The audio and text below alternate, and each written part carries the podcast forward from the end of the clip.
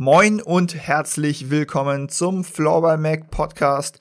Es ist Zeit für Episode Nummer 4 und für die heutige Folge habe ich mir Mattis Wittneben geschnappt, Trainer der ETV Piranhas in der ersten Floorball Bundesliga, war auch viele Jahre bei der U19 Nationalmannschaft schon dabei und ja, mit ihm habe ich mich viel unterhalten über die aktuelle Entwicklung beim ETV, aber auch über die Entwicklung und die Struktur in der deutschen Jugend allgemein und haben uns ein bisschen überlegt, was man da vielleicht auch verändern könnte, haben so ein bisschen ja, die ganzen Punkte diesbezüglich beleuchtet.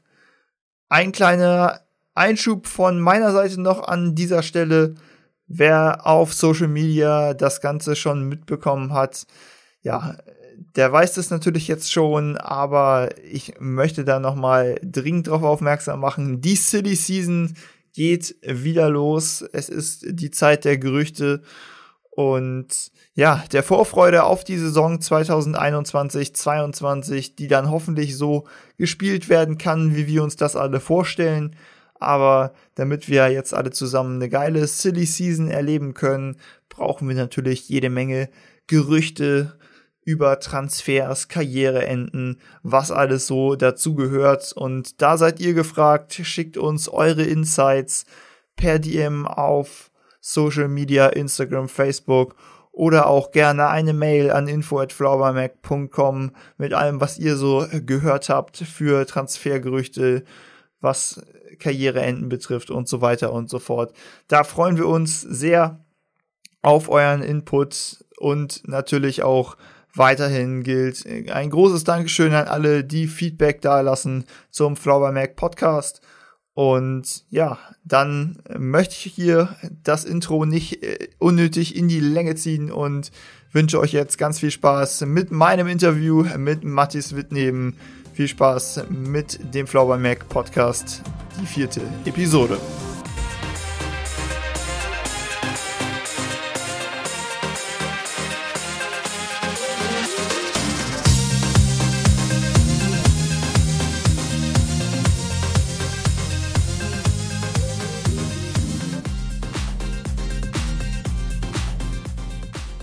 So, da spreche ich jetzt also mit Mathis Wittneben vom ETV. Herzlich willkommen, Mathis, im Flower Mac Podcast. Schön, dass du da bist. Ja, vielen Dank für die Einladung, freut mich. Wir haben gerade schon gesagt, du bist beim ETV, du bist der Trainer der ersten Herrenmannschaft, aber machst auch sonst jede Menge noch beim ETV, wenn ich richtig informiert bin. Ja, hast schon viel Trainererfahrung auch gesammelt, zum Beispiel bei der U19 Nationalmannschaft warst du schon mit dabei ich glaube trotzdem, dass der ein oder andere in Flower Deutschland jetzt vielleicht noch nicht direkt hellhörig wird, wenn er den Namen Matthias Wittneben hört. Magst du dich vielleicht einmal ein bisschen vorstellen? Ja, genau. Also hast mich ja schon eingeleitend ähm, vorgestellt. Genau, ich bin Matthias Wittneben. Ich bin jetzt 31 Jahre alt. Ähm, ja, Ureimsbüttler würde ich mal sagen. Also ich eigentlich so meine Familie auch hergezogen schon äh, seit ich drei bin ähm, kommen sozusagen aus dem direkten Umfeld vom ETV und da eigentlich so klassisch, ne? Also wie in den letzten Folgen auch schon ähm, die meisten ja über die Schul-AGs da irgendwie in den Floorball reingerutscht bin. Das war das bei mir dann auch so. Ähm, und dann ja, hat das eigentlich so relativ schnell äh, gefunkt und ja, ich habe glaube ich, ich habe auch relativ spät angefangen, also mit zwölf und dann aber eigentlich so mit mit 14, 15 hatte ich dann irgendwie auch schon den ersten Trainer-Jugendjob irgendwie an einer, ähm, ja, sozusagen an der Backe, wie man dann immer so schön sagt. Ähm, und das hat sich dann eigentlich stetig weiterentwickelt. Also dann verschiedene Jugendmannschaften natürlich im Verein gemacht. Ähm, auch dann so parallel mal Richtung äh, so Vorstand, sowas so wie Jugendwart natürlich auch, hat sich dann auch angegeben. Und das hat dann eigentlich sich so festgesetzt, dass ich dann auch Sport studiert habe ähm, hier in Hamburg ähm, genau, und deswegen hat sich eigentlich immer parallel schon so dieser, diese Trainerlaufbahn sozusagen auch entwickelt. Ähm, genau, ging dann auch immer schon wieder weiter, als ich selber ja dann äh, Bundesligaspieler war, dass dann parallel ähm, es auch immer noch so war, dass ich mal schon mal im Hintergrund ähm, also die Trainings geleitet habe. Das hing dann auch so ein bisschen mit meiner eigenen U19-Laufbahn zusammen. Wir haben eine WM gespielt 2007 in der Schweiz. Ähm, und das war damals halt schon so ein, ja, eigentlich so, ja, wie so ein, so ein Aufbruch, weil wir ja damals mit, ähm, mit dem Schweizer Trainer Roland Fußt hatten wir, glaube ich, so das erste Mal im Verband auch irgendwie jemanden, der mal auch von außen richtig äh, Input reingebracht hat. Das war dann schon recht professionell und hatte einen hohen Standard. Und da konnte man sehr viel dann auch mit in das heimische Training übernehmen. Und das war eigentlich so dann der Startpunkt, wo ich dann relativ viel auch, ähm, äh, auch dann in der Bundesliga dann im Hintergrund schon viele Trainings geleitet habe, weil wir dann natürlich viel vom U19-Standard dann so ein bisschen übernommen haben. Ähm, ja, und dann war ich aber auch einige Jahre halt einfach noch so Spieler, ähm, bis es dann auch jetzt, ja, sag mal, bis vor ein paar Jahren ähm, dann einfach äh, physisch nicht mehr so gut geklappt hat, also viele Rückenprobleme gehabt, so dass ich dann gesagt habe, ja, äh, dann muss es jetzt halt leider reichen.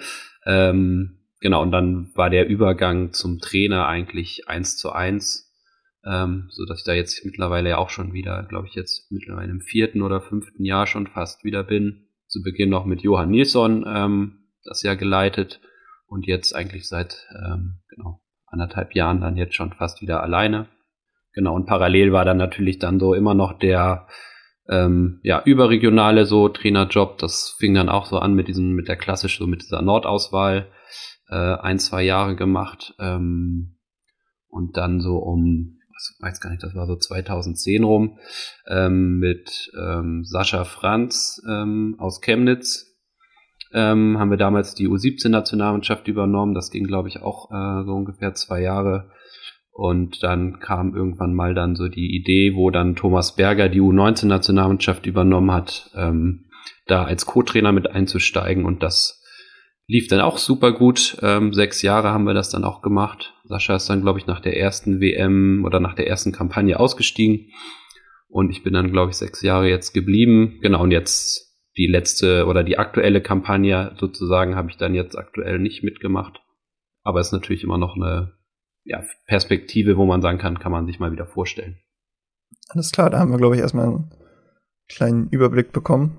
Aber wenn du nicht dabei bist bei der U19 jetzt, dafür sind, glaube ich, ein paar andere ETVer dabei.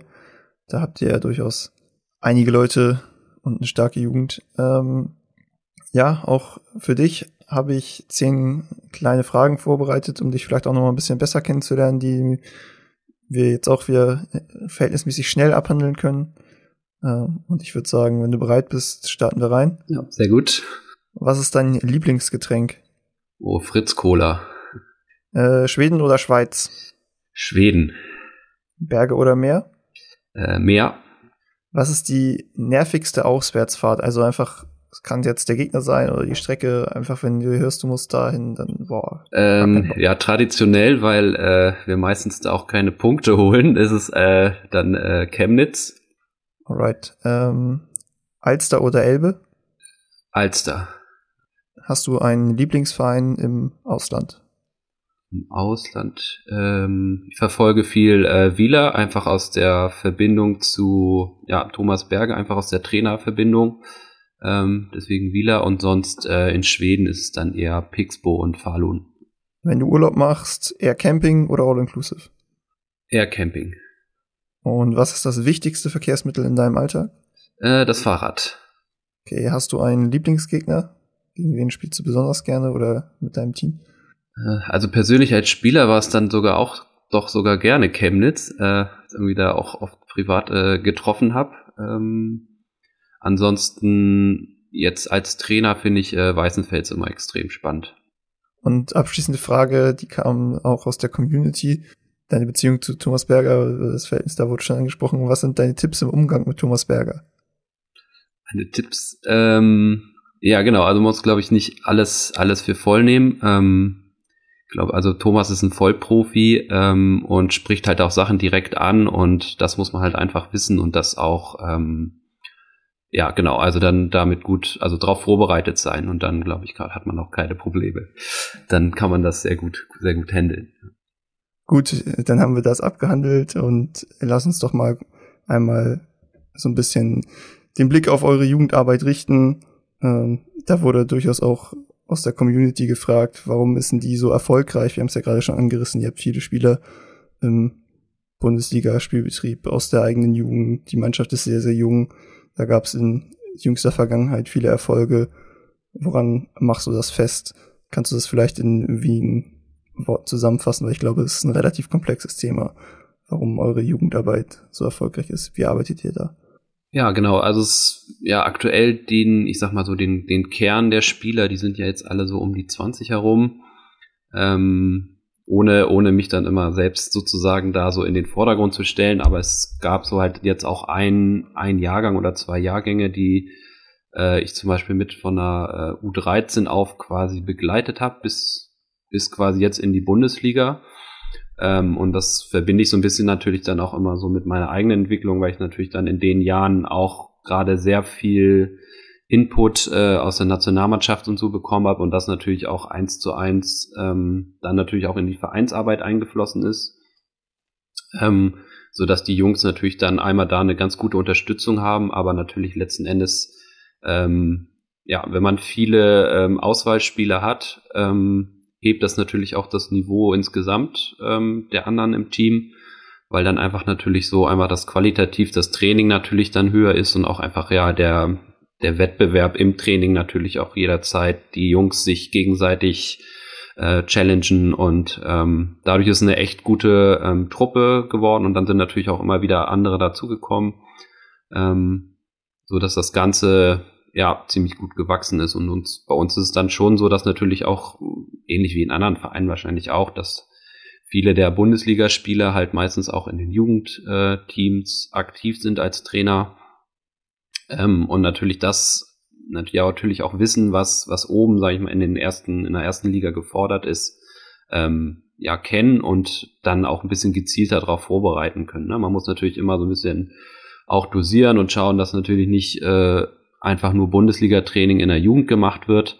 Das ist natürlich der falsche Ansatz, aber wenn man natürlich weiß, wo es hingehen soll, kann man halt auch ähm, ganz, ganz anderen Fokus setzen. Also ich habe das dann gerade so in der U17, U15 Liga ähm, waren wir dann sehr erfolgreich. Also wir waren ja dann auch irgendwie drei Jahre lang immer im Finale. Ähm, aber mein Fokus war, lag eigentlich nie darauf, ähm, wir müssen jetzt unbedingt hier immer gewinnen und in der Liga jedes Spiel gewinnen.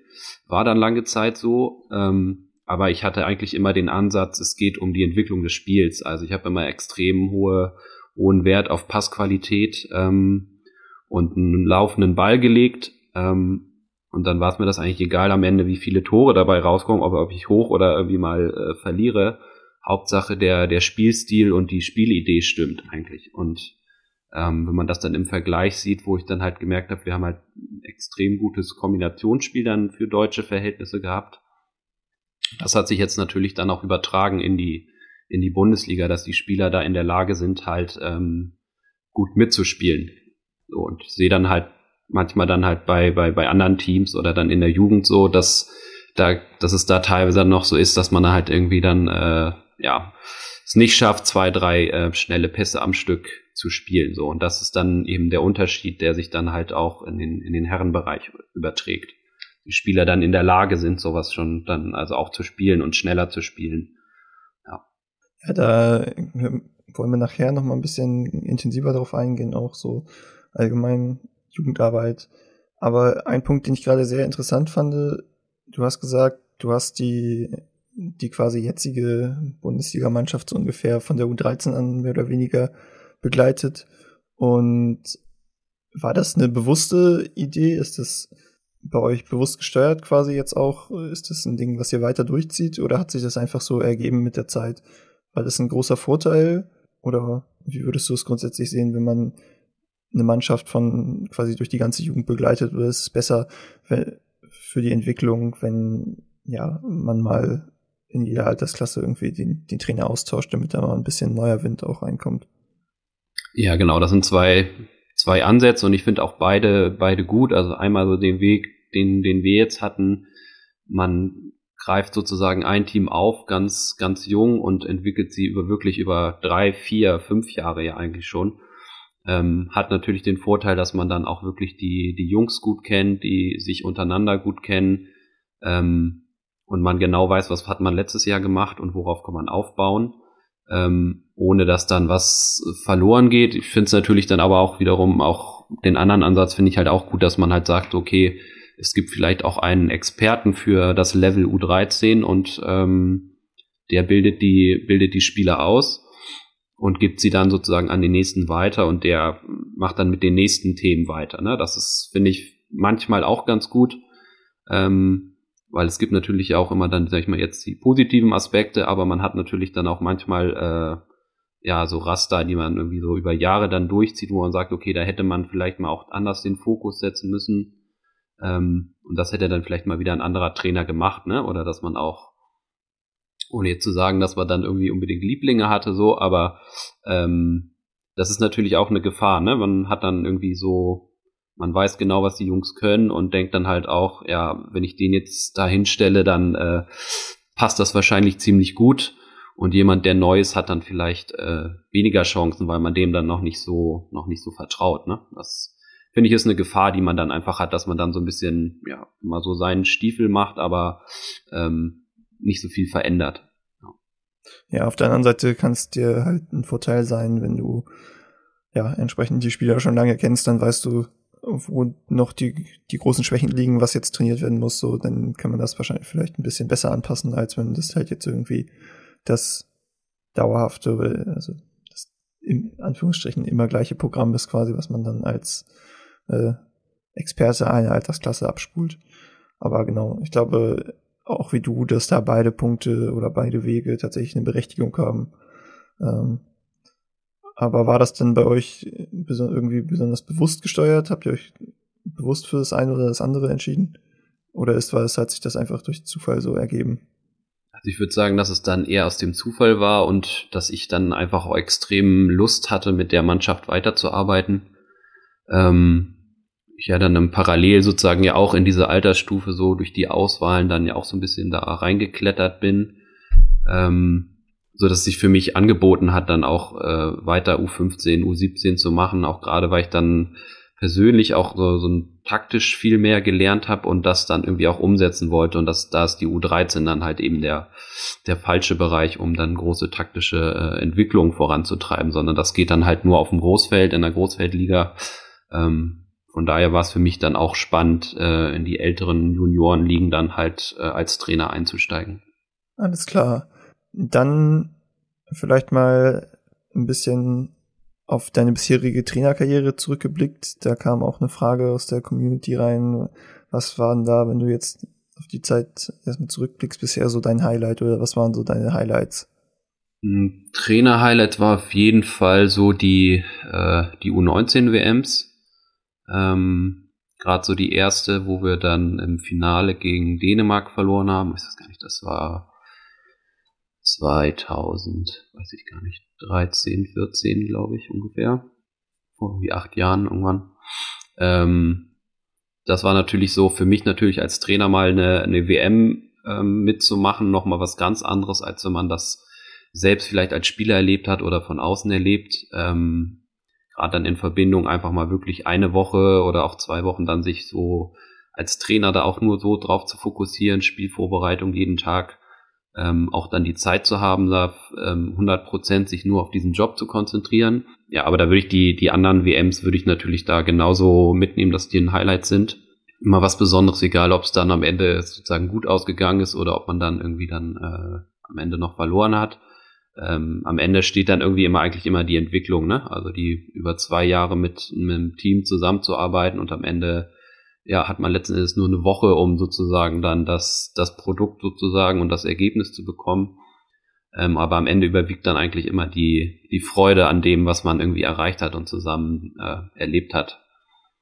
Ja, und auf Vereinsebene, ja, als Trainer jetzt schwierig. Ja, da hatten wir auf jeden Fall äh, vorletztes Jahr ähm, Saison, wo wir relativ lange weit unten drin gestanden haben, weil wir halt so einen großen Umbruch hatten und dann in der Rückserie eigentlich ja viele Spiele gewonnen haben, dann viele in Overtime gewonnen haben, ähm, wo man dann gesehen hat, okay, wenn man dann irgendwie geduldig ist, äh, Fußball wäre man wahrscheinlich als Trainer schon lange rausgeflogen, äh, dass man dann, äh, wenn man da ein bisschen geduldig ist und weiterarbeitet, dass man dann auch den, wieder die, die Wände kriegen kann und dann auch die, die, teilweise haben wir dann auch noch die guten Teams geschlagen. So, das war echt ein cooles Erlebnis, dass da noch viel möglich war. Ja, du hast dein Team gerade so ein bisschen kurz angesprochen, insbesondere äh, ja, dein Team scheint sehr interessiert daran zu sein, wer denn so bisher die besten Spieler waren, die du trainiert hast. Da gab es einmal jemanden, der gefordert, der gefragt hat nach dem besten Spieler, den du trainiert hast, aber dann wurde auch insbesondere nochmal nach den Top 5 Spielern gefragt, die du bisher trainiert hast. die äh, Top 5 Spieler. Ich glaube, das ist jetzt ja. wahrscheinlich äh, relativ schwer, sich da festzulegen, aber vielleicht äh, willst du ein paar Namen hervorheben. Ähm, ja, genau. Also da kommen wir mal an einem Namen natürlich nicht vorbei, auch einfach, weil ich dann privat sehr schätze, ist dann einfach ähm, Fleming, Kühl.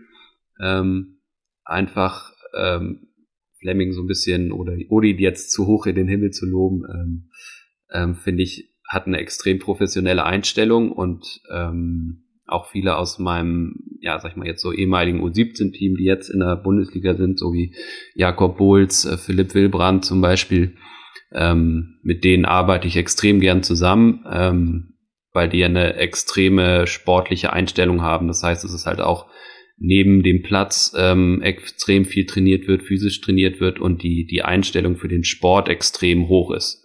Und ähm, ich glaube, das gab es halt lange oder gab es lange noch nicht in Deutschland, dass viele Spieler sich da auch wirklich gesagt haben, ich bin Sportler und richte mein Leben richtig komplett danach aus. Ähm, und bei den Spielern merke ich halt so, okay, die, die leben das, sie investieren halt auch privat extrem viel Zeit und das sieht man dann halt auch in der sportlichen Leistung so. Und deswegen macht das dann mit denen, ja, richtig viel Spaß. Alles klar, ich glaube, das können wir erstmal so stehen lassen. Ja, wir haben eben schon kurz über Highlights gesprochen. Es wurde dann noch so ein bisschen natürlich gefragt, wie schaut's in der Zukunft aus? Also, was plant ihr? Was habt ihr für Ziele, die ihr jetzt mit dem, mit dem ETV insbesondere erreichen wollt in der Bundesliga? Da kam dann auch noch die Frage, wann gibt es die erste Meisterschaft für den ersten ETV? Ja, gute Frage. Also ich, wir haben jetzt sozusagen ja vor zwei Jahren eigentlich so den, den krassen ähm, Umbruch gehabt. Ne? Also wir hatten vorher ja eine, eine auch lange eigentlich auch ganz gute Mannschaft mit, mit, mit um Leander Stüble rum, Jörn Kappel, also viele auch Spieler, die richtig, richtig lange dabei waren. Ähm, als die dann natürlich alle so aufgehört haben, gab es natürlich diesen Umbruch. Das war ja dann auch das Jahr, was wir angesprochen haben, wo wir dann erstmal natürlich irgendwie un unten wieder drin stand, nachdem wir vorher eigentlich auch mal ganz gut ja auch um Pokalsiege mitgespielt haben und auch mal an den Playoffs ähm, geschnuppert haben und dann ja ging es natürlich erstmal wieder Richtung gegen den Abstieg und jetzt kriegen wir ja sozusagen eigentlich so seit zwei Jahren mal wieder so ein bisschen die so langsam die Kurve, dass es halt auch Richtung äh, Playoffs geht.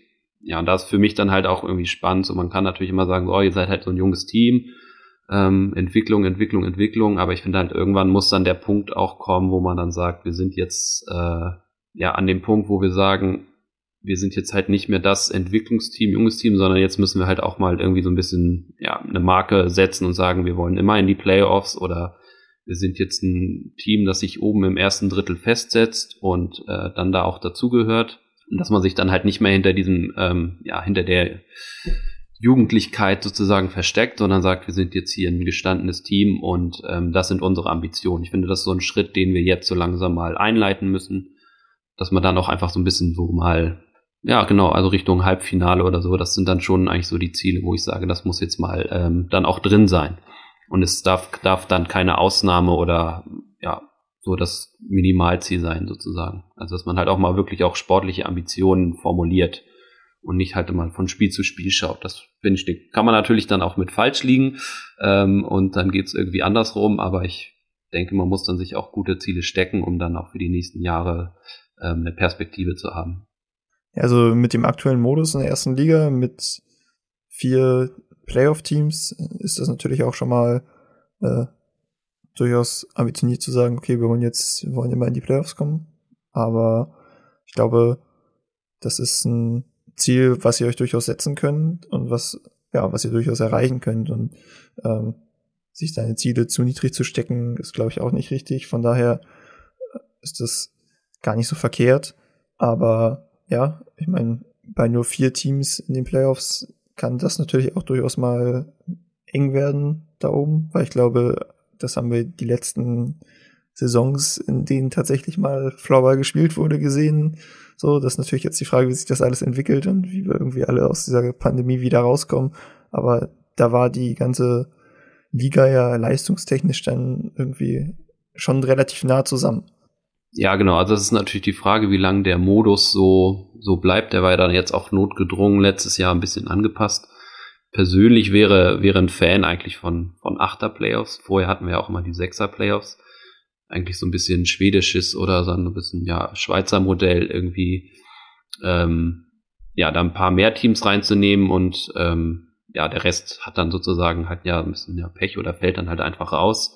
Aber das ist dann halt auch einfach so, ne? Ich finde, wir müssen halt nicht am Ende der Saison immer so auf zig Spiele irgendwie so ein bisschen verharren, ähm, dass alle auf ihre Spiele kommen, sondern wenn man halt nicht in den Playoffs ist, dann ist man halt ja, ist die Saison halt vorbei. Ähm, ja, jetzt mit den Vierer-Playoffs ist natürlich, genau, also da muss es schon ziemlich viel gut passen und gut laufen. Und das Niveau ist sehr ausgeglichen, finde ich.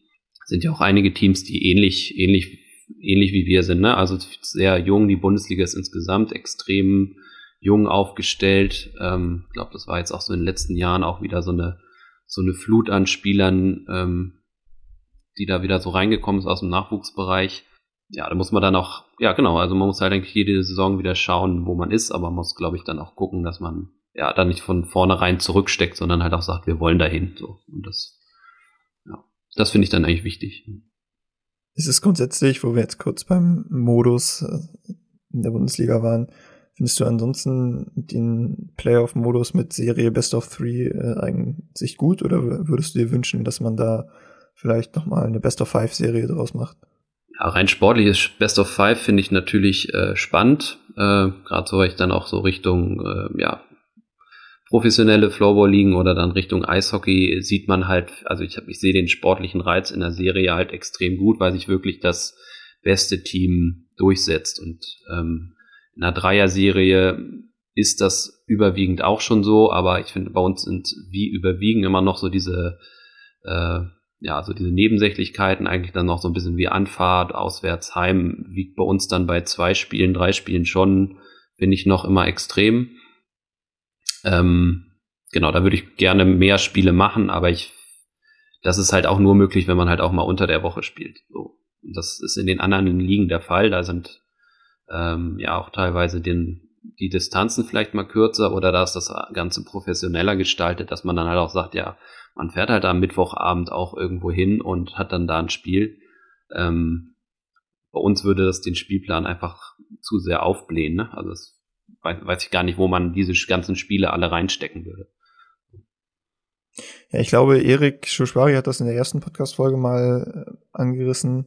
Ähm, ich kann mich täuschen, aber ich meine, das war so. Äh, und meinte halt, wenn man es schafft, das eine Spiel quasi unter die Woche zu legen in so einer Best of Five Serie, dann hätte man halt an zwei Wochenenden jeweils zwei Spiele. Und das würde die Saison dann auch nicht, also du bräuchtest halt nicht mehr Wochenenden, um die Saison dann durchzukriegen. Aber ja, das eine Spiel unter der Woche ist, muss man gucken, ob das tatsächlich irgendwann möglich ist. Aber ich glaube, aktuell ist es noch schwierig. Das sehe ich ähnlich wie du. Ähm, wo wir gerade beim der ganzen Struktur der ersten Liga sind, ähm, das haben wir uns nicht so ganz vorgenommen, darüber zu sprechen, aber da kam noch eine Frage rein, deswegen würde ich die jetzt nochmal an der Stelle einmal kurz stellen. Was hältst du von der Idee, die erste Floorball Bundesliga aufzuteilen regional? Also ähm, in zum Beispiel Nordwest und Südost oder in irgendeiner Form, so ähnlich wie die zweiten Ligen auch aufgeteilt sind.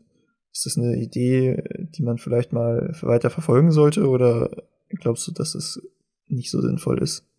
Ja, ich, ich finde, man muss noch ein bisschen schauen, wo wir irgendwie auch hinwollen. Ne? Also ich finde so ein bisschen die insgesamt die Entwicklung der Liga stagniert ein bisschen, also nicht sportlich, sondern einfach das drumherum. Ne? Wenn man jetzt um Professionalität ähm, denkt, ich krieg das so ein bisschen mit. Also äh, beruflich arbeite ich auch selber bei uns im, im Hauptverein in der in der Verwaltung in der Geschäftsstelle ähm, und der ETV zum Beispiel hat halt auch äh, mittlerweile ähm, weitere Bundesliga-Teams, also von zweite Basketball ähm, Bundesliga, ähm, Volleyball Damen, zweite Bundesliga.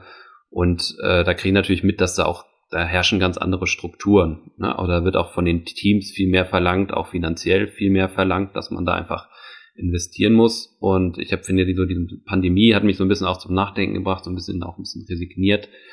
Auf dem Level, wo wir es tun, sind halt diese Fahrten und äh, die Distanzen sind natürlich extrem. Wenn wir jetzt sagen, wir wollen uns mehr professionalisieren und da steckt auch irgendwie mehr Geld hinter, dann brauchen wir definitiv irgendwie eine Liga mit, äh, also die eingleisig ist, einfach, dass, dass das Niveau da auch passt. Wenn wir aber irgendwie jetzt über die Jahre merken, ja, irgendwie die Entwicklung stagniert und es geht irgendwie nicht so richtig weiter nach oben, dann muss man halt auch gucken, ob das alles noch sinnvoll ist, da unter der Saison so extrem viel Geld reinzustecken in diese Distanzen oder ob man dann sagt, man macht erstmal regional und dann trifft man sich quasi so im Playoff bauen. Jetzt so wie wie es in der NHL jetzt auch gewesen ist, ne? Erstmal regional und dann die Top-Teams gehen in den Playoffs dann, spielen dann gegen die anderen Staffeln. Finde ich eigentlich ganz spannend. Ähm, aber ich glaube, das Verhältnis so vom, vom Niveau her Nord-Süd wäre halt dann noch ähm, ja, sehr diskutabel so, ne? Wenn dann eigentlich stärkere Teams vielleicht dann in der anderen Staffel rausrutschen würden, obwohl sie eigentlich vielleicht dann gegen die Nordteams alle gewinnen würden oder so. Das, ja, finde ich dann schwierig zu bewerten, ob das dann so richtig wäre. Ja, müsste man auf jeden Fall gucken, wo man da eine Grenze zieht und wie man die Ligen in irgendeiner Form einteilt, äh, wenn man sowas durchziehen würde. Vielleicht noch eine interessante Geschichte, was man machen könnte, wäre ja auch irgendwie sich so ein bisschen an der NFL zu orientieren und, und sagen, okay, man spielt halt irgendwie Hin- und Rückrunde gegen die Teams aus seiner Staffel und zusätzlich noch ein, ein Spiel gegen die Teams aus der anderen Staffel oder so. Das wäre vielleicht auch so ein, so ein kleiner Mix äh, aus beiden. Dann hätte man trotzdem noch mal gegen den Vergleich gegen die anderen, aber man hätte halt die Zahl der Auswärtsfahrten ein bisschen reduziert. Aber ich glaube, bis wir da tatsächlich zu der Lösung kommen, was da wunderbar ist, ähm, dafür muss man sich an anderer Stelle nochmal tiefergründigere Gedanken machen. Das können wir nicht mal eben schnell im Podcast machen. Und da wir uns das Thema jetzt auch nicht äh, großartig vorgenommen hatten, lass uns weitergehen, weil wir wollen nämlich noch ein bisschen sprechen über Jugendarbeit allgemein und die Struktur der deutschen Jugend und wie das Ganze so aufgebaut ist. Ja, vielleicht als allererstes da, um die ganze Thematik ein bisschen einzuleiten, lass uns das Ganze mit einer aktuellen Geschichte machen es wurde ja gerade jetzt beschlossen, dass Jugendligen in der nächsten Saison eine kleine Sonderregelung bekommen, um eben so ein bisschen die Auswirkungen der Pandemie abzufangen, dass in den letzten Jahren nicht so viel gespielt werden konnte.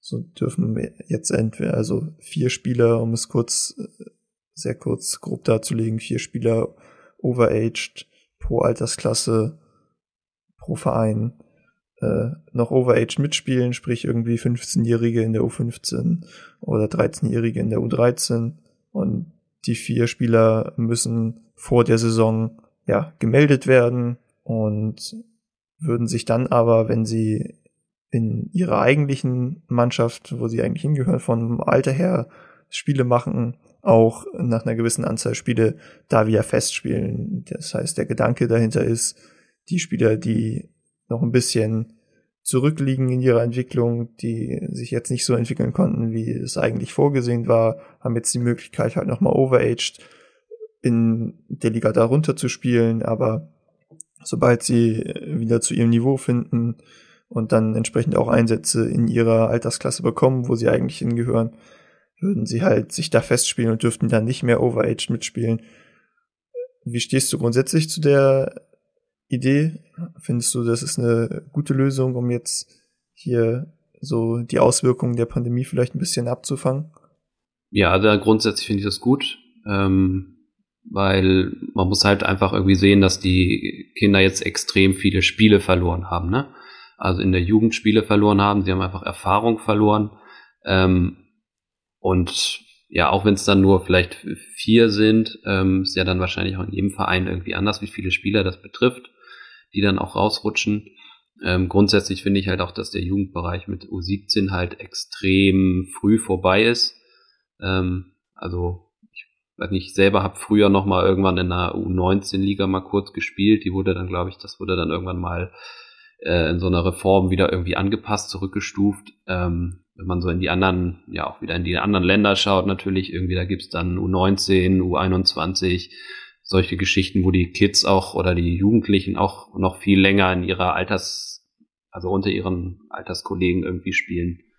Ähm, und ich finde es dann jetzt schon wichtig, den Jugendlichen, die jetzt irgendwie ja jahrelang da irgendwie gar nicht gespielt haben, noch die Möglichkeit zu geben, im Jugendbereich noch mal ein paar Erfahrungen zu sammeln. Also vielleicht eventuell, ich weiß gar nicht so genau, ob das auch ein Diskussionsthema war, da generell noch mal eine ältere Jugend vorzuschieben oder nachzuschieben. Ähm, weil heutz, heutzutage ist es einfach so, dass die Kids viel zu früh in den Herrenbereich gehen. Einmal, weil das ja in den unteren Herrenligen das Niveau einfach niedrig ist und man als ja normale Jugendspieler da eigentlich fast immer problemlos rein kann. Ähm, ja, und einmal, weil es halt einfach kein, kein, keine Folgeteams gibt, ne? Also eben keine U19, keine U21 in dem Bereich. Ähm, und für die Jungs oder für die Jugendlichen ist halt extrem wichtig, die Erfahrung, finde ich, zu machen, ähm, selber mal Führungsspieler zu sein, mit Gleichaltrigen irgendwie Erfolge zu feiern oder halt auch Niederlagen. Ähm, dass er das, also so ein generelles Problem, ne? Wenn man als irgendwie ganz junger irgendwie in die Bundesliga kommt oder in die Regionalliga, ähm, ist man erstmal sehr, sehr lange äh, wieder Jugendspieler sozusagen und man hat halt nie, eigentlich, ja, nie Verantwortung. Ähm, und das finde ich halt schwierig. Man muss halt, finde ich, diese Verantwortung als Führungsspieler, ähm, wir haben es in der U19-Nationalmannschaft auch gesagt, so manchmal uns fehlt so ein bisschen Delete. So, also manchmal einfach so Spieler, die mal so vorangehen und äh, Entscheidungen treffen. Ähm, Finde ich aber halt auch schwierig, weil sie es halt gar nicht äh, lernen können, wenn man halt sofort in den Herrenbereich kommt und ähm, immer der Jüngste ist. Ne? Dann wie, wie soll man diesen Lead entwickeln, wenn man wenn man gar nicht mal diese Führungsposition hatte? So, das hat man dann vielleicht mal eine U15, U17 gehabt und danach ist dann vorbei. Aber eigentlich kommt in dem Bereich zwischen 17 und 20 eigentlich erst die kommen die richtig krassen Lernschritte, wo man ja dann auch als Team irgendwie auch taktisch und ähm, ja auf, sag ich mal, auf hohem Niveau auch mal irgendwie Wettkämpfe hat. Ähm, ja, das sind mir die U17 DMs dann auch ein bisschen zu wenig für die Spieler so in der Entwicklung. Mhm. Ja, du hast gerade gesagt, äh, es geht darum, vielleicht nochmal Jugendligen darüber zu etablieren, weil die Jugend mit der U17 relativ früh vorbei ist. Das das notwendig ist und dass wir da hinkommen wollen, irgendwie auf jeden Fall eine, irgendwie wieder eine U19 zu haben oder möglicherweise auch irgendwann in Richtung U21 zu gehen. Ich glaube, da sind wir uns alle einig. Ich, das Problem, was ich halt da aktuell sehe, ist, es kommen halt, also ich, es gibt mehrere Landesverbände, oder ich glaube, ja, fast keiner, der es nicht tun würde, eine U19 irgendwie anbieten. Aber das Problem ist halt, dass es nicht die Vereine gibt, die das irgendwie melden.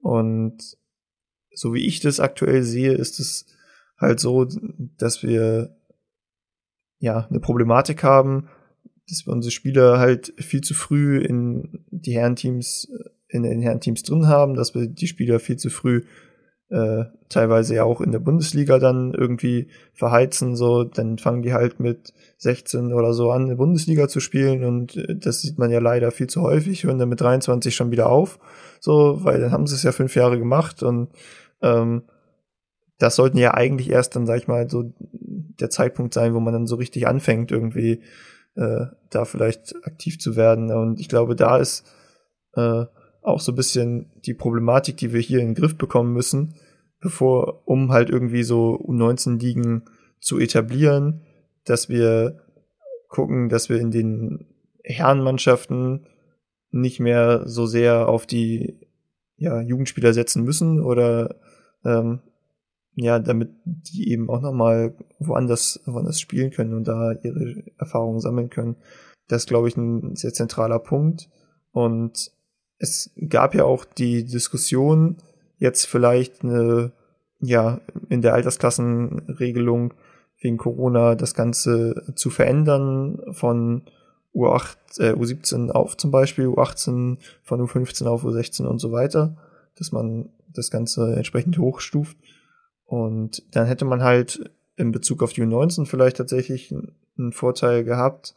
Ähm, oder naja, denn das ist jetzt bisschen schlecht ausgedrückt, aber dann hätte man, zum einen hätte man die U18 gehabt, also wir hätten schon mal irgendwie, wenn die Struktur dann bestanden, Bestand gehabt hätte weiterhin, äh, mit der U18 eine weitere Liga, aber dann gab es noch die Überlegung, übergangsweise halt eine U18-Liga zu etablieren, quasi. Das heißt, äh, die eigentliche Altersstruktur so zu lassen, aber quasi unlimitierte Overage-Spieler in der U17 zuzulassen für ein Jahr, hat man sich am Ende dagegen entschieden und sich nur für die vier Spieler entschieden. Aber wenn man da unlimitierte zugelassen hätte, dann wäre es halt, hätte man zur nächsten Saison halt, sprich 22, 23, die Situation gehabt mit zwei Jahrgängen, vorausgesetzt man bleibt bei der Altersstruktur der ungeraden Jahrgänge, äh, mit zwei Jahrgängen, nämlich 2004 und 2005, irgendwie aus der Jugend rauszugehen. Und das ist natürlich eine besondere Situation, weil in den, ansonsten gehst du natürlich immer nur mit einem Jahrgang, hast du, der die U17 verlässt. Und ja, wenn man halt, glaube ich, irgendwie versuchen möchte, so eine U19 mal zu etablieren, ist es schwierig, weil die halt neu aufgebaut werden muss, dass da, wenn halt immer nur ein Jahrgang irgendwie äh, den Jugendspielbetrieb verlässt, das heißt, man hätte da vielleicht tatsächlich eine, eine Chance gehabt, in irgendeiner Form, mit, da mit zwei Jahrgängen aus dem Jugendspielbetrieb rausgeht, die, ja, eine U19 zu etablieren. Das ist jetzt nicht so, dass natürlich äh, im, im Bezug auf die ganze U19-Thematik ein bisschen schade, aber vielleicht schafft man es ja trotzdem, dass da bald was kommt. Spannend in die Richtung, und da geht jetzt auch die nächste Frage hin, finde ich, was hältst du für realistischer, dass wir irgendwie eine U19 im regionalen Spielbetrieb aufgebaut bekommen? Oder müsste man vielleicht sagen, okay, wir müssen hier die Bundesligisten in die Pflicht nehmen und eine U19 Bundesliga etablieren? dass man irgendwie deutschlandweit spielt. Ja, Thema äh, Junioren-Bundesliga finde ich spannend, ähm, wäre aber viel zu verfrüht. Also ich finde es regional ist es ja schon sehr, sehr unterschiedlich. Ähm, glaube in äh, ja im Spielbetrieb Ost sieht es eigentlich so ganz gut auch aus von der Masse der Teams. Wenn ich das aber mir zum Beispiel jetzt hier im Norden anschaue, dann ähm, hat man da vier oder fünf Teams in der Liga. Das ist halt einfach viel zu wenig. Also ich bin natürlich ein Fan davon, wenn es äh, ja auch U19 und mehr geben würde. Ähm, aber das Entscheidende ist ja auch, dass das ist bei unseren eigenen Teams teilweise nicht anders. Ähm, gibt es ja dann auch mal ein, zwei Jahrgänge, die haben richtig viele Kids und dann gibt es aber halt auch mal wieder einen Jahrgang, der ist irgendwie schwächer, was für Gründe das auch immer hat. Aber die spielen ja jetzt teilweise schon immer, äh, ja, U15-Spieler spielen dann teilweise immer U15 und U17, weil du sonst einfach gar nicht auch immer genug Leute zusammenbekommst. Ähm, und ich finde, das ist bei, bei extrem vielen Vereinen so. Und was uns ja einfach fehlt, ist einfach die Masse. Wenn wir die Masse hätten an, an Spielern und Kids, dann äh, würden ja automatisch immer auch in einem Jahrgang äh, 10, 15 Kinder äh, irgendwie auch rauswachsen. Dann könntest du problemlos, äh, könnten wahrscheinlich dann alle Vereine sagen, ja, wir machen dann irgendwie eine, eine höhere Liga auf. Ähm, aber im Moment ist, dünnt sich das dann im Bereich U17 und so, so extrem stark aus, dass die, dass es ja im Moment gar kein Thema ist, überhaupt noch eine neue Liga anzubieten, wenn die U17 schon so dünn ist. Und eigentlich müssten wir, ja, jetzt für die nächsten ein, zwei Jahre sehe ich das jetzt gar nicht äh, so als möglich an, sondern müsste eigentlich setzen, okay, wie kann man in der U13, U15 den Vereinen so sehr helfen, dass sie quasi überrannt werden mit Kids. Also da eher Maßnahmen anbieten, dass es, dass die Teams größer werden, dass die Vereine größer werden und aus der Masse der Kids entstehen dann halt große Ligen ähm, und das würde sich ja dann über Jahre auch nach oben hin übertragen. Also ich sehe es eigentlich eher wichtig an, mal wieder ganz, ganz, ganz an der Basis zu gucken, ähm, bei den kleinen Kindern anfangen, die Hallen voll zu machen, ähm, zu schauen, dass die Kids beisammen bleiben, die Teams beisammen bleiben, ähm, sodass die, ja, die Ligen erstmal nach und nach aufgestockt werden ähm, und dann nach oben hin wächst es dann gut raus. Und dann hat man auch, glaube ich, nicht mehr dieses Problem, dass die Kids zu früh in den Herrenbereich gehen, weil wenn du irgendwie funktionierende Teams hast, die dann auch im Niveau, also wenn die, wenn wir die Masse haben, steigt auch das Niveau, ähm, dann gibt's auch nicht den Bedarf, die da vorher schon alle rauszuziehen, um die zu fördern. Ne? Also jetzt ist ja immer so, ich habe irgendwie 17 Spieler, ähm, der ist dann schon extrem talentiert und um den ein bisschen auch in seiner Entwicklung zu fördern, nimmt man ihn dann da schon parallel irgendwie in die Regionalliga, damit er da noch ähm, auf höherem Niveau spielen kann. Aber wenn das Niveau in den Jugendligen einfach schon höher wäre, einfach durch, durch eine gewisse Breite, dann genau müssten wir gar nicht, müssten wir das gar nicht tun. So, das wäre natürlich so mein Wunsch für später irgendwie mal. Aber das genau, das fängt dann, glaube ich, eher weiter unten an. Ja, finde ich äh, nicht uninteressant und in sich äh, in gewissen Teilen auch ähnlich. Problematik, die ich da erkenne, ist, dass ich glaube tatsächlich viele Vereine ja auch schon im, im jüngeren Alter da aktuell die größte Nachfrage haben, was irgendwie Trainingsplätze oder ja, was Platz in Mannschaften angeht, sage ich mal. Ich glaube, ich kenne viele Vereine, die halt irgendwie im U13, U11-Bereich da mit Wartelisten arbeiten müssen, weil sie halt irgendwie, die Mannschaften sind voll und da wollen aber immer noch mehr Kinder dazukommen und es fehlt halt irgendwie an weiteren Hallenzeiten und so weiter und so fort. Da sind wir wieder bei der äh, ja, halt bekannten und geliebten Thematik der Infrastruktur in Deutschland. Aber ja, ich glaube auch wie du, dass, dass man das grundsätzlich solide von unten aufbauen sollte. Aber ja, ich glaube, da stößt man aktuell noch äh, sicher nicht überall, aber an einigen Punkten dann eben auf solche limitierenden Faktoren wie irgendwie fehlende Hallenzeiten und ja, das ist einfach, das ist einfach schade, weil das darf halt eigentlich nicht sein, weil, äh, weil wir die, die Sportart ja weiterentwickeln wollen und wenn dann solche Sachen uns zurückhalten, äh, dass es hier wieder zu wenig Hallenzeiten gibt, ist es halt, glaube ich, einfach, einfach ärgerlich, ja. Genau, also ich, genau, wir machen uns ja dann manchmal selber halt dann auch in den älteren, älteren Juniorenklassen ja eigentlich dann so ein bisschen die Mannschaften mal kaputt. Also das habe ich einfach beim ETV selber einfach dann erlebt, dass wir dann halt gesagt haben, so, wir nehmen den 15-, 16-Jährigen, den nehmen wir jetzt hoch in die Bundesliga, aber wenn diese Person halt die tragende Stütze in dieser Juniorenmannschaft ist, dann hören halt seine Kollegen, die es dann nicht halt schon in die Bundesliga schaffen, sondern vielleicht erst in drei Jahren schaffen würden, ähm, weil sie vielleicht dann auch physisch sich irgendwie noch entwickeln müssen ähm, oder auch da gerade noch gar nicht so die Lust haben dann auf irgendwie dieses Leistungstraining, ne? auch dreimal die Woche, das muss man ja auch sehen. Verschiebt sich für einen Jugendlichen dann irgendwie die Trainingszeit spät in den Abend. Ähm, also wir haben am ETV auch da, glaube ich, auch in der Vergangenheit ein, auch mal ein, zwei Teams kaputt gemacht, weil wir halt die Talentierten hochgezogen haben und dann haben die Freunde halt alle aufgehört und dann ist ja ein halbes Team quasi, quasi weggebrochen. Hast du ein funktionierendes äh, Jugendmannschaft gehabt und die wären dann vielleicht dann, weiß nicht, was es damals war, U17 oder U18, ähm, die hätten vielleicht dann auch bestanden und man hätte gesagt, okay, wir melden so eine Art Jugendteam ähm, dann in der Regionalliga oder Verbandsliga an, damit die zusammenbleiben können und diese Erfahrung zusammen machen können.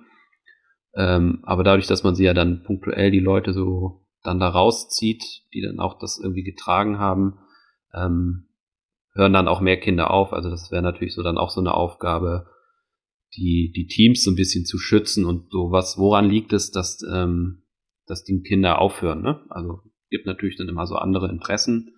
Ähm, aber letzten Endes müssen wir es irgendwie attraktiv gestalten, dass man dann halt sagt, im Alter von 15, 16, ja, ich bleib dabei, auf jeden Fall. So.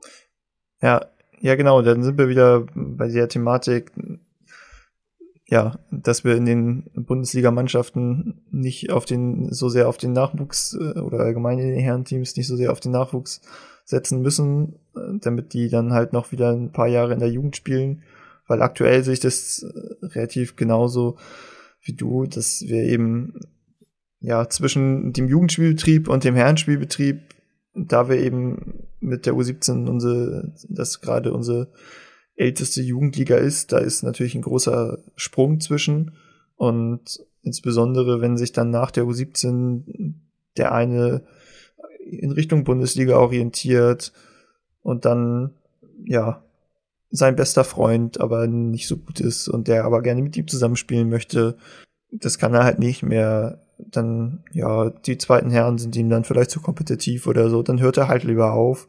Und ich glaube, das ist normal, dass man in dem Alter auch mal ein paar Kids oder Jugendliche verliert halt, weil da eben andere Interessen dazukommen, wie, keine Ahnung, ich habe mal eine Freundin oder die, die Schule spielt dann eine übergeordnete Rolle, Ausbildung fängt an oder, oder, oder.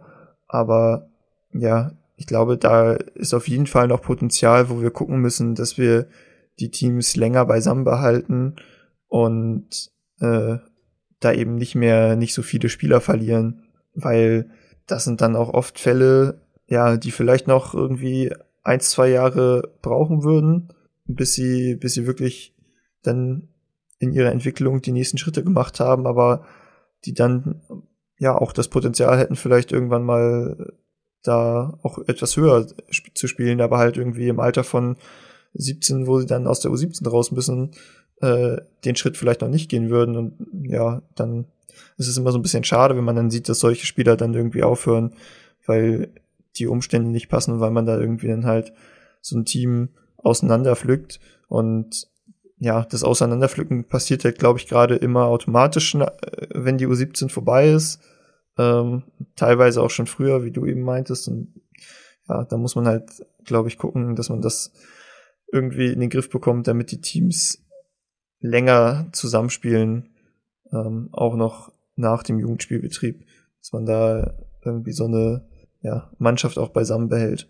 Richtig, genau, ja. Und ich finde auch, das eine ist natürlich auch so ein Unterschied. So, ich finde, wir haben noch extrem wenig Spiele, ne? Also, habe das ja schon angesprochen, auch mit den, dass die Ligen einfach extrem klein sind. Ich glaube, äh, letztes Jahr waren bei der U17 oder U15 Liga in Schleswig-Holstein, waren, glaube ich, vier oder fünf Teams gemeldet so. Ähm, dann kommst du maximal irgendwie auf, auf einen Spieltag pro Monat oder vielleicht mal zwei das ist natürlich auch extrem wenig, ne, wenn man das halt vergleicht mit Handball und, und Fußball und so, wo die sich irgendwie, äh, wo die jede Woche Spiele haben, so, ne. Das sorgt natürlich auch für so einen ganz anderen Rhythmus und Zusammenhalt. Ähm, das muss man irgendwie auch mal so überlegen, dass es auch attraktiv ist für die Kids, für die Jugendlichen, ähm, ja, Floorball zu spielen, weil da äh, muss, es muss so ein bisschen auch was los sein, ne? Da kommt man mhm. sicherlich auch an seine Kapazitäten auch bei den, bei den Trainern gerade weil wir immer noch viel so diese Überschneidung haben, so, ja, Herrenspieler ist gleichzeitig Jugendtrainer. Ähm, das ist ja in anderen Sportarten auch ganz anders. Das sind meistens die, viele der Trainer sind halt eben nicht noch Spieler irgendwie. Das ist bei uns immer noch so gang und gäbe, ähm, dass die Trainer nicht extern sind. Das wäre dann so das nächste äh, Thema, so ein bisschen so Trainerentwicklung, Trainerausbildung natürlich. Aber ich finde halt auch so unsere den unseren Kids wird so ein bisschen zu wenig geboten. Also es gibt zum Beispiel in Deutschland gibt es keinen kein großes Juniorenturnier, ne? Kann man sich natürlich auch mal in die eigene Nase fassen, so selber aus, äh, ausrichten und entwickeln. Ähm, aber ich meine, so die Turnierlandschaft ist auch im Leistungsbereich bei den Herren tot. Also die großen Zeiten irgendwie von, von German Floorball Open und Extreme Floorball Open irgendwie da in Berlin und so die Geschichten, große Turniere oder auch das große Turnier, was es immer in Köln gab, die gibt's alle nicht mehr. Ne? Also das ist auch irgendwie was für die Teams attraktiv ist, ähm, mal irgendwo hinzufahren und Gemeinschaft irgendwie zu entwickeln. Im, Im Jugendbereich, weiß ich nicht, kann ich mich nicht groß erinnern, dass es da mal bis auf mal so ein paar Spaß U11 Turniere, die mal irgendwie beworben wurden, so intern vom Verband oder von den Teams dass es mal irgendwie tolle Sachen gibt, wo man mit, mit Junioren hinfahren kann. Ne? Also auch bei uns ist mal jetzt irgendwie vorletztes Jahr ist die glaub, U13 oder so ist mal nach Prag gefahren zu den Prag Games. Ähm, ich glaube irgendwie Leipzig habe ich das auch mal schon öfters gesehen, dass die dann mal zum, äh, glaube auch nach Prag oder mal nach Schweden gefahren sind zum Turnier. Ähm, ich glaube, das ist auch noch so ein Bereich, so man muss den Kids und den Familien irgendwie auch so ein bisschen was was bieten, irgendwie, dass es attraktiv ist, weiter zu spielen und ähm, Challenge zu haben, weil ich habe das auch schon halt von, von Kids oder Eltern mal gehört, dass sie dann halt auch sagen, so ja, irgendwie, ähm, bei den anderen Sportarten ist natürlich einfach ein bisschen mehr los, ne? Aber da gibt's halt dann auch natürlich die, die Masse. So. Ja, ich glaube, da ist dann auch so ein bisschen eine politische Frage mit dabei, ähm, weil wir halt gerade ja auch, das hatten, hatten wir ja auch schon mehrfach angerissen jetzt, so aktuell haben wir halt super viele Überschneidungen. Sei es auf der Trainerebene, was du gerade meintest, so mit Trainer-Spieler äh, gleichzeitig, aber auch als Spieler selber, der Jugendspieler spielt halt in der U15, in der U17, so, die spielen da halt alle in mehreren Mannschaften. Wenn es krass kommt, spielt der U15, U17 und Herren oder ähm, habe ich auch schon erlebt oder auch noch U13 bis U17 alles durch, so. Das sind dann halt heftige Fälle, aber wenn man halt dann sagt, okay, weil wir die ganzen Überschneidungen haben zwischen U15 und U17, wollen wir jetzt nicht äh, gucken wir jetzt immer von Verbandsseite, dass die U17 und U15 Liga nicht am gleichen Tag irgendwie Spieltag haben und äh, dann natürlich auch nicht die U17 und die Herren und so weiter und so fort. Und wenn man darauf komplett achten will, so, dann ist die Möglichkeit logischerweise äh, gar nicht gegeben, da so viel mehr Spieltage zu machen, als es aktuell der Fall ist. Und ich glaube, davon müssen wir halt wegkommen, dass die ähm, ja dass dann auch vor allem die Spieler in, auf irgendwie fünf verschiedenen Hochzeiten tanzen und in ganz vielen verschiedenen Mannschaften spielen, sondern äh, dann müssen sie sich halt am Ende des Tages mal entscheiden und ja, da müssen wir dringend hinkommen. Das Problem ist halt, glaube ich, aktuell noch, dass eben, und das hattest du vorhin auch schon mal gesagt, die Mannschaften ja teilweise, insbesondere wenn man dann sich in Richtung Großfeld orientiert, noch auf eben solchen U15-Spielern äh, ja aufgebaut sind, beziehungsweise die halt notwendig sind, damit diese Mannschaft überhaupt auf dem Großfeld aktiv sein kann, so. Und wenn dann halt der U15-Spieltag gleichzeitig mit dem U17-Spieltag liegt, dann kommt halt auf der anderen Seite vielleicht die Großfeldmannschaft nicht zustande und das wäre in der U17, was halt auch problematisch wäre. Ähm, ja, das ist halt tatsächlich nicht leicht, aber ich glaube, das ist ein, Ding, was wir in den nächsten Jahren dringend angehen müssen und wo wir davon wegkommen müssen, äh, dass wir da auf alles Rücksicht nehmen können. Ähm, weil ansonsten wird es nicht möglich sein, irgendwie mehr Spieltage zu schaffen, ein attraktiveres Angebot zu schaffen. Äh, ich glaube, das ist auch noch ein ganz wichtiger Punkt. Ja, sehe ich, sehe ich genauso, ja. Ja, das ist ja auch dann, ähm, finde dann viele, viele Spieler kommen aus dem Jugendbereich dann auch irgendwie auch verwöhnt in den Herrenbereich. So, sie haben immer gespielt, sie waren immer die Besten. Ähm, hab's jetzt auch schon ganz oft erlebt, ne? Also, dass sie ähm, diese Umstellung im Herrenbereich ist krass, ne? Also man muss ja dann auch mal sagen, so, die müssen ja auch mal die Erfahrung machen, mal vielleicht auch mal nicht zu spielen. Ne? Also man kommt aus dem Jugendbereich, hat jedes Spiel durchgespielt. Also es ist ja auch nicht so, dass gerade so die talentierten ähm, auch mal nicht irgendwie sogar, die gehen ja teilweise noch nicht mal wechseln. Ne? Also das erlebt man ja auch noch immer oft so und dann, dass es dann ja im Herrenbereich auch mal dann lernen müssen, dann sozusagen, dass man halt eben nicht die die erste Wahl ist oder so. Das ist dann auch immer so ein Problem, ne? Wenn man zu schnell hochgereicht wird, zu schnell in die anderen Teams kommt, dass man dann halt irgendwie dann auch frustriert ist, wenn es dann oben oben nicht so schnell geht und dann sind vielleicht auch mal wieder welche, die dann abspringen oder so. Aber das wäre jetzt nochmal wieder ein anderer Exkurs, genau. Hm. Ja, wir sprechen schon sehr lange, aber eine Sache würde ich gerne gleich nochmal kurz anreißen, ähm, um dann vielleicht auch irgendwie so langsam äh, in Richtung hier einen Abschluss zu finden. Aber eine letzte Thematik, die mich dazu noch sehr interessiert, wie du dazu stehst, ist ja Ergebnisorientierung in der Jugend. Ähm, das ist halt, glaube ich, auch noch so ein Faktor, dass da viel zu sehr geguckt wird, dass man irgendwie, ja, das Spiel gewinnt unbedingt so, äh, gerade im unteren Jugendbereich ist das meiner Meinung nach nicht zielführend, sondern da sollte man eher gucken, dass es halt um die Entwicklung der Spielerinnen und Spieler, der Spieler und Spielerinnen geht, so. Und nicht irgendwie, ja, darum geht jetzt hier Meister zu werden oder so. Deswegen, ja, ja, Gibt's genau. Auch vielleicht Gedanken irgendwie, sollte man sowas wie eine U13 deutsche Meisterschaft abschaffen, damit da halt irgendwie weniger Anreiz ist, ergebnisorientiert zu spielen? Ja, also ich bin da eigentlich ganz, ganz bei dir. Ähm, so, das fängt ja erstmal regional an, wo ich dann schon mal sagen würde, ähm, ich glaube, teilweise manche Verbände haben es sogar schon gemacht, ähm, die Scorerlisten mal abzuschalten. Scorerliste macht für mich, ja, kann man vielleicht in der U17 führen oder man kann es ähm, der Verband kann es im Hintergrund quasi vielleicht führen, um vielleicht halt auch ähm, ne, als Sichtungsmaßnahme, wenn jetzt sagen, irgendwie die, die U17 Regionalauswahlen oder so, wollen sich die Listen angucken, weil sie natürlich nicht jedes Spiel irgendwie da beobachten können, dass die Trainer dann mal sehen können, okay, was sind denn da so leistungsstarke Spieler.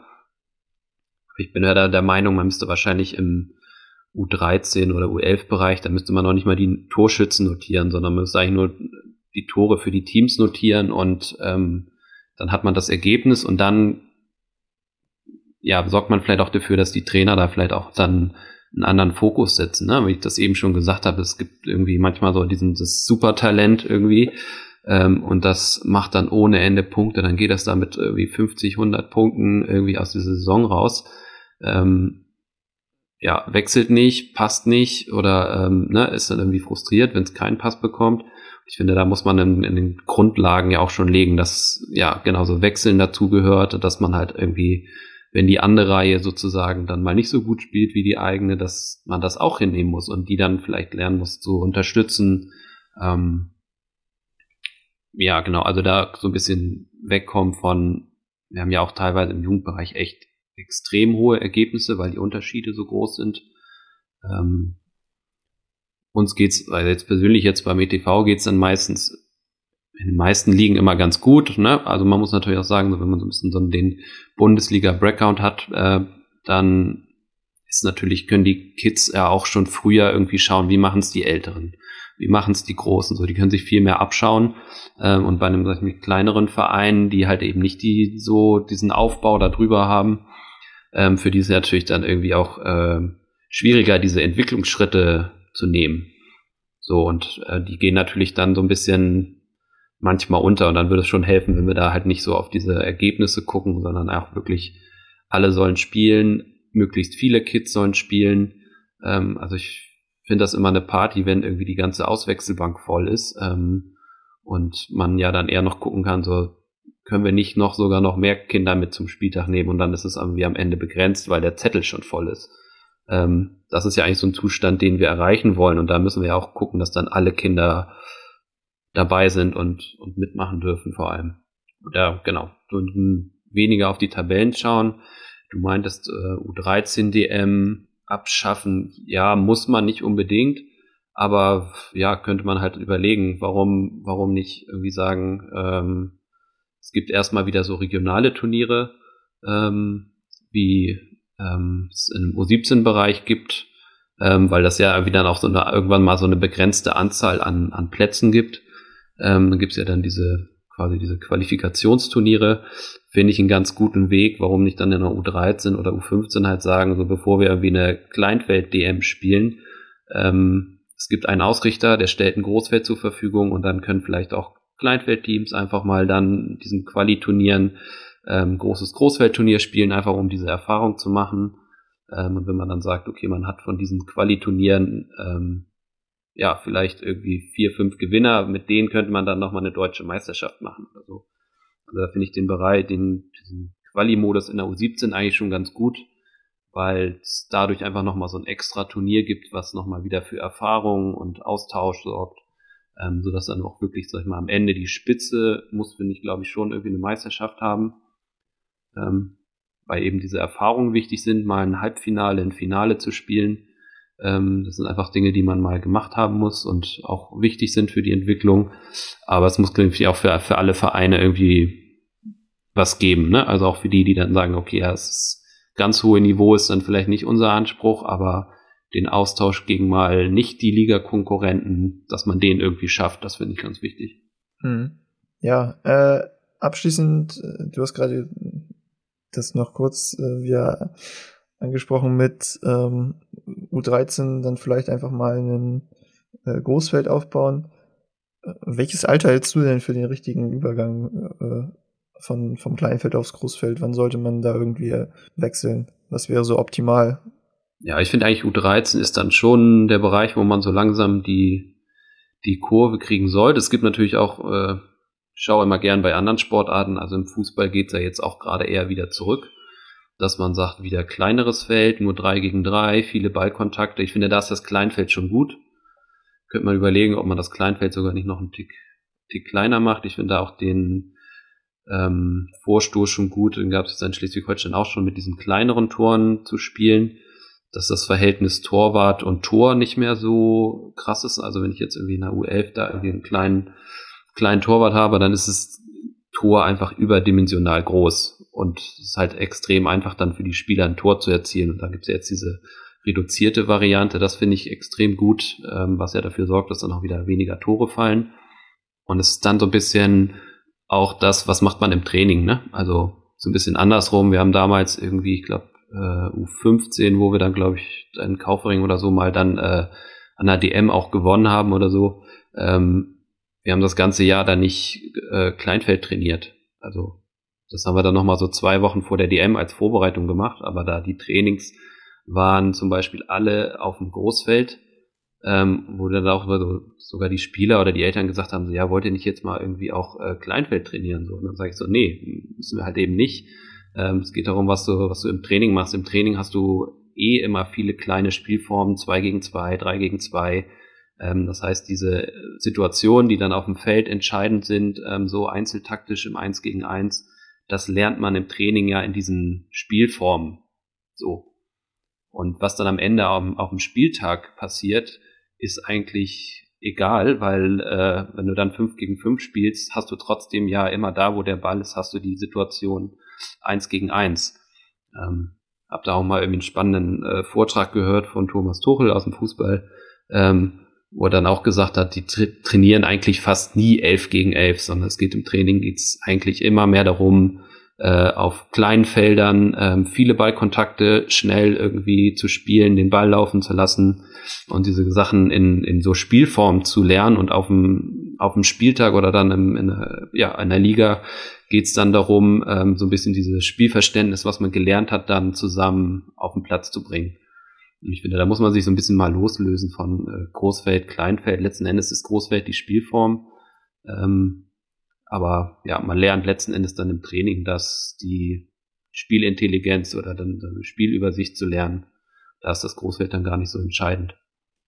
Ähm, das waren doch ganz gute Abschlussworte. Äh, vielleicht, um hier dann das Ganze jetzt auch zu einem Abschluss zu, zu führen, äh, von meiner Seite noch. Wir haben das Thema ist natürlich super, super, super umfassend. Ich glaube, der Eindruck ist, ist erstmal rübergekommen. Wir haben da die viele Aspekte mal kurz so ein bisschen besprochen. Das können wir natürlich, glaube ich, hier in so einem Rahmen von einem Podcast, wo wir jetzt eine halbe Stunde oder so darüber gesprochen haben, nicht alles irgendwie bis ins letzte Detail durchdiskutieren. Aber das Ganze ist halt eben sehr facettenreich. Aber das ist die gute Nachricht. Wir haben in Floorball Deutschland jetzt mit der FD Akademie um Sportdirektor Arthur Ronkan und auch ja, Bundestrainer Martin Brückner, entsprechend zwei Leute, die sich gerade hauptberuflich eben genau diese Fragen stellen und das Ganze ja sehr intensiv sich überlegen. Und äh, ich glaube, da sind wir gut aufgestellt. Und ich habe großes Vertrauen, dass da die die richtigen Entscheidungen getroffen werden und sich die richtigen Gedanken gemacht werden ähm, und da ein gutes Konzept entwickelt wird, wie wir den Jugendbereich in Zukunft in Deutschland aufstellen können. Gut, ja.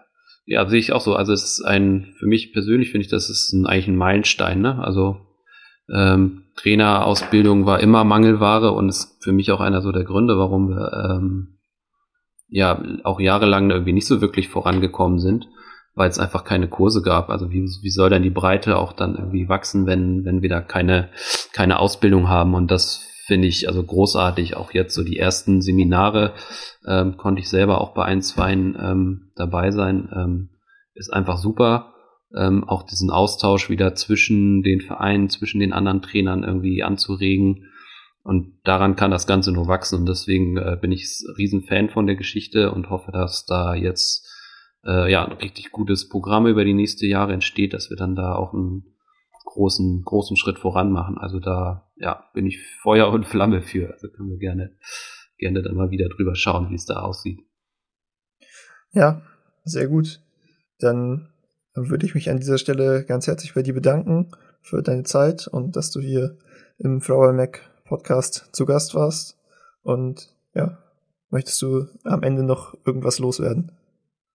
Nee, wir haben jetzt gut, gute Themen angerissen. Genau, also ich ja, finde es immer wichtig, so auch mal Sachen irgendwie anzusprechen, die auch nicht mal so gut äh, laufen. Und ähm, ich denke, man muss immer trotzdem, ich finde immer das Problem immer, dass viel ist immer, ähm, dass sehr viel auf ich geguckt wird, ähm, wie ist bei uns, was ist für uns gut. Und bin eigentlich immer Fan davon, auch zu schauen, wie, wie läuft's bei den anderen, was ist da gut, was kann man rübernehmen. Also mal wieder ein bisschen so die Tür aufmachen und zu gucken, wie kann man sich gut austauschen ähm, bei uns ist dann auch immer nicht alles selber gut irgendwie und ich glaube, wir sollten mal wieder ein bisschen mehr gucken, wie wir alle zusammen das ein bisschen entwickeln können und zusammenarbeiten können. Ja, vielen Dank für die Einladung und ähm, ja, hat Spaß gemacht. Ähm, freue mich auf die nächsten Folgen.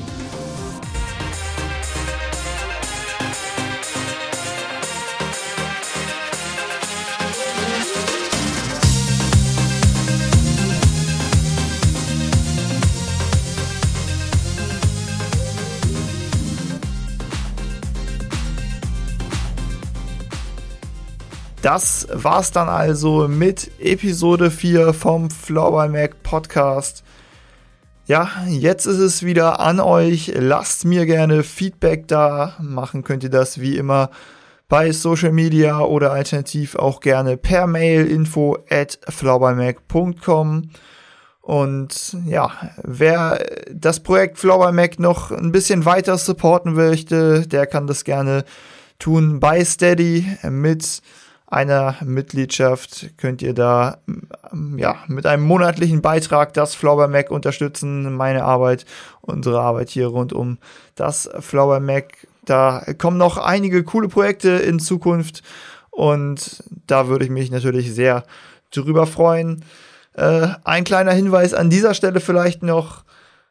Abonniert alle einfach schon mal den Flower Mac YouTube Channel. Da ist noch nicht viel Inhalt einzig und allein die Aufzeichnung des Live-Talks mit Fleming Kühl, die wir irgendwann im vergangenen Dezember mal hatten, ist da aktuell zu finden.